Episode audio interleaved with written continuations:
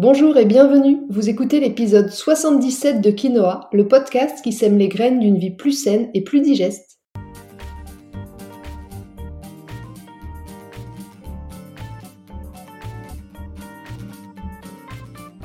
Je suis Julie Coignet, naturopathe spécialisée dans les troubles digestifs et les maladies inflammatoires chroniques de l'intestin. J'accompagne aussi les femmes enceintes, les enfants et les sportifs via des consultations sur Montpellier ou à distance et des programmes en ligne. Ma mission à travers ce podcast est de vous aider à adopter de nouvelles habitudes de vie plus saines et équilibrées pour votre santé en général, mais aussi pour vos troubles digestifs en particulier. Dans ce 77e épisode de Quinoa, nous allons parler de l'impact de l'excès de sucre chez les enfants. Un excès qui impacte leurs dents, leur poids, mais aussi leur concentration, leur apprentissage, leur hyperactivité et leurs troubles digestifs. Mais avant d'entrer dans le vif du sujet, j'aimerais comme chaque semaine remercier celles et ceux qui prennent quelques minutes pour me laisser 5 étoiles et un petit commentaire sur Apple Podcast. Vos petits mots me remplissent de joie et en plus, ils permettent à mon podcast de gagner en visibilité. Alors surtout, ne vous en privez pas. Pour vous faciliter la tâche, je vous ai mis le lien direct dans la description de l'épisode. Cette semaine, j'aimerais tout particulièrement remercier Ma Colonie qui dit ça fait partie de ma routine. Je ne sais plus comment je suis arrivée sur ce podcast. C'est devenu une habitude et j'en fais profiter mon entourage. J'en apprends tous les jours. Bravo. Merci du fond du cœur, ma colonie, pour ce joli message. Allez, sur ces belles paroles, c'est parti pour l'épisode du jour. Le sucre et les enfants, c'est une longue histoire d'amour. Une histoire d'amour qui débute dans le ventre, puisque le liquide amniotique dans lequel baigne le bébé pendant la grossesse est déjà légèrement sucré. C'est sûrement ce qui explique d'ailleurs que la saveur sucrée nous réconforte. Elle nous renvoie à ce moment de notre vie intra-utérin, moment de vie où nous étions le plus en sécurité. Et puis ensuite, dès la naissance, ce lien au sucre ne va plus jamais cesser puisque le lait maternel, comme tous les laits, est composé de lactose. C'est le petit nom du sucre du lait. Et ensuite, dès que bébé pourra manger comme un grand, on ne cessera de lui proposer des desserts, des goûters, des bonbons, des jus de fruits, ou encore des céréales au petit déjeuner et des sodas, Bref, l'alimentation moderne classique est envahie de produits sucrés et les tentations sont fortes, sont très fortes même pour nos chères têtes blondes. D'autant plus que c'est souvent une sucrerie qu'on leur offre aussi pour les récompenser ou leur faire plaisir, donc ils sont littéralement envahis par les tentations sucrées. Pourtant, derrière cette saveur douce et réconfortante, se cache selon moi l'un des produits les plus malsains de notre époque. Le sucre, c'est mon ennemi numéro un. Vous le savez déjà si vous me suivez ici mais c'est ou ce devrait aussi être l'ennemi numéro un pour les enfants et le vôtre aussi. Sauf que comme je le disais il y a un instant, l'environnement des enfants est ultra plus propice à la consommation de sucre. Le sucre est partie intégrante de leur monde et souvent même leur récompense première. Mais saviez-vous que le sucre est plus addictif que la cocaïne? Si vous répondez non à cette question, je vous invite à lire l'étude qui a été faite sur des rats et qui indique que les rats retournent plus vers le sucre que vers la cocaïne quand ils ont le choix entre les deux. Si vous connaissiez déjà cette info, alors pourquoi continuez-vous à entretenir l'addiction au sucre de vos enfants qui les suivra toute leur vie ensuite?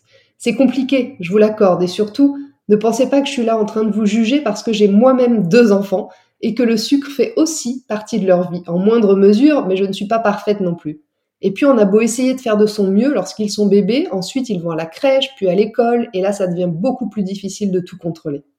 Personnellement, j'ai vite déchanté quand mon aîné est rentré à la maternelle. J'avais jusque-là fait assez attention, voire même très attention à sa consommation de sucre, mais entre la cantine, les anniversaires des copains, et Dieu sait s'il y en a, et le centre de loisirs, il a bien fallu que je lâche un peu, pour son équilibre et puis pour sa vie sociale.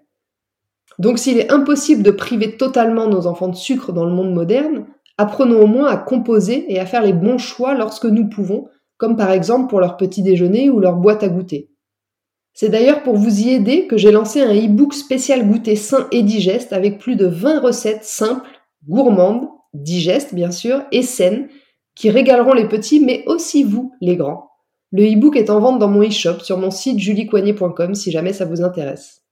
Pour en revenir à notre sujet, j'aimerais vous expliquer ce qui se passe avec le sucre. Le sucre, c'est en fait ce qu'on appelle en nutrition la grande famille des glucides, composés des féculents, des céréales, des pains, des farines, mais aussi, bien sûr et plus évidemment, des biscuits, des fruits, des sodas, des bonbons, etc. Et les glucides, on ne peut pas s'en passer, puisque ce sont notre fournisseur officiel d'énergie, indispensable pour fonctionner et tout particulièrement utilisé par notre cerveau, mais aussi par nos muscles et par toutes nos cellules. Le problème n'est donc pas la consommation de glucides, ne vous méprenez pas et n'allez pas me supprimer tous les féculents de votre repas, je vous en prie. Le danger avec le sucre, c'est finalement comme avec tous les aliments quand il est de mauvaise qualité ou quand il est consommé en excès. Rappelez-vous, rien n'est poison, tout est poison, c'est la quantité qui fait le poison. Voyons maintenant plus en détail ce qu'il se passe quand on consomme du sucre. Lorsqu'on consomme un aliment sucré, le taux de sucre dans notre sang va augmenter. Plus l'aliment a un index glycémique élevé, plus le taux de sucre dans le sang va augmenter rapidement. Mais notre taux de sucre dans le sang se doit de rester stable, entre 0,7 et 1 g par litre de sang à jeun. Alors pour maintenir l'équilibre, lorsque le taux de sucre dans le sang augmente, le pancréas libère de l'insuline pour faire diminuer le taux de sucre dans le sang d'autant qu'il a été augmenté. Vous me suivez? Si le taux de sucre est monté rapidement, il va donc chuter tout aussi rapidement. Et c'est bien là le problème. D'une part parce que plus le pancréas va être sollicité, plus il va s'épuiser et à force il va perdre en efficacité. C'est le cas des diabètes de type 2 par exemple. D'autre part parce que ce yo-yo perpétuel entre montée et chute de glycémie, c'est ce qui provoque chez les enfants entre autres de l'hyperactivité, des baisses de la tension, des changements d'humeur, des coups de fatigue soudains appelant à reconsommer du sucre pour aller mieux. C'est le cercle infernal. Et si, comme je le disais tout à l'heure, une consommation de sucre modérée n'est absolument pas un problème, l'arrivée des sucres ajoutés dans l'alimentation industrielle a complètement changé la donne puisqu'aujourd'hui, les trois quarts des 4-7 ans et plus de 60% des 8-12 ans mangeraient trop de sucre. Alors qu'on recommande une alimentation sans sucre ajouté jusqu'à l'âge de 2 ans et encore un peu limitée en sucre entre 2 et 18 ans, ces recommandations ne sont absolument pas respectées et même largement dépassées par la majorité des enfants dans nos pays occidentaux. Et comme je le disais en introduction, les effets néfastes de cette surconsommation, parce qu'on parle bien là encore une fois, hein, euh, ne vous méprenez pas, mais je parle vraiment de surconsommation, les effets néfastes sont nombreux et de plus en plus reconnus par chance. Il y a bien sûr les caries, l'effet connu le plus ancien, on va dire, mais c'est pas tout. Il y a aussi le surpoids et l'obésité, puisque l'excès de sucre se stocke sous forme de graisse, avec 4,5% de petits Français en surpoids ou obèses quand même. Les effets du sucre sur le corps sont facilement visibles dans ces cas-là et ne se limitent donc pas aux caries dentaires. Cette prise de poids augmente considérablement les risques de développer des pathologies plus lourdes ensuite, comme le diabète de type 2, les maladies cardiovasculaires, les problèmes de foie, des troubles métaboliques et musculosquelettiques. Et en plus, lorsqu'on déclare une obésité enfant, c'est encore plus difficile à éradiquer à l'âge adulte. Et puisqu'on sait moins, ce sont des liens moins directs entre l'excès de sucre et la perturbation de la flore intestinale de vos enfants, leur cher microbiote, qui impacte ensuite leur système immunitaire, nerveux et digestif. Mais aussi le lien entre l'excès de sucre et les troubles de l'attention, avec ou sans hyperactivité, TDA ou TDAH et donc les perturbations au niveau attention, mémorisation et apprentissage. Des troubles qui sont de plus en plus fréquents et étroitement liés à la hausse de la consommation de sucre chez les enfants. Je dis ça, je dis rien.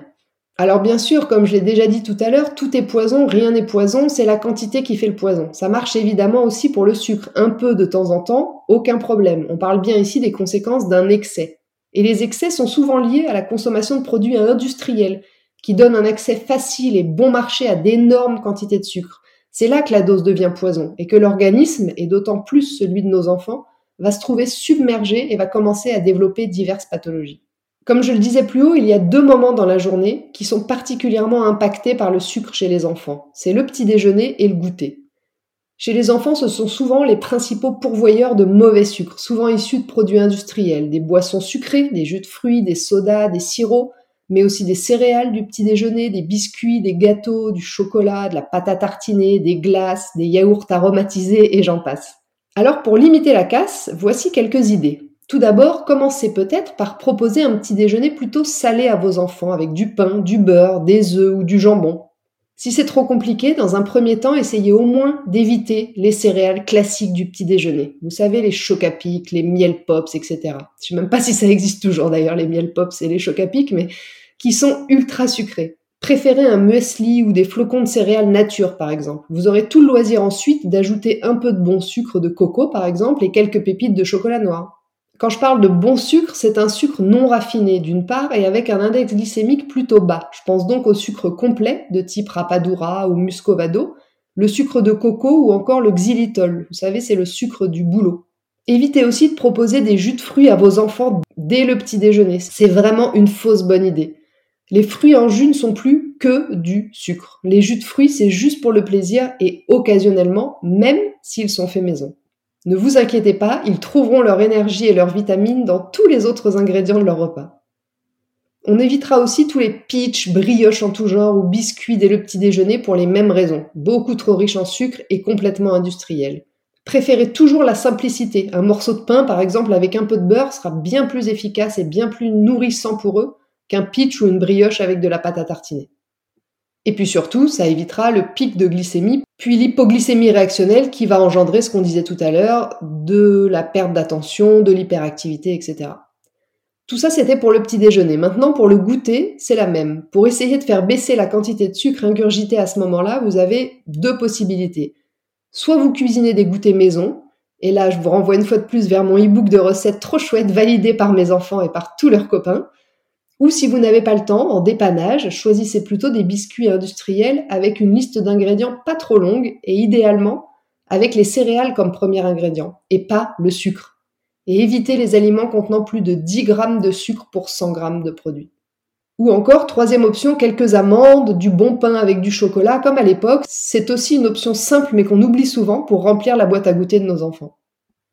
Essayez aussi de ne pas toujours associer sucre et récompense ou sucre et réconfort dès qu'il y a un chagrin. Enfin, retenez bien une dernière chose ultra importante, n'interdisez surtout pas le sucre à vos enfants. Ne faites pas du sucre le grand interdit, ne le diabolisez pas, parce que plus vous leur refuserez, plus ils auront de l'intérêt pour eux, plus ils seront frustrés, plus ils en rêveront, et plus ils se jetteront dessus sans limite à la moindre occasion privilégier le fait de limiter les tentations à la maison, ça me paraît beaucoup plus malin. Si vous n'achetez pas de biscuits, pas de bonbons, pas de glace, ou rarement, pas de choc à pic, pas de soda, je vous assure que ça va déjà grandement limiter les envies. Et puis, enfin, surtout, montrez-leur l'exemple. Croyez-moi, vous avez tout à gagner en diminuant la consommation de sucre chez vos enfants. Ils auront une meilleure concentration, moins de fatigue et de saut d'humeur, une meilleure digestion et donc une meilleure immunité.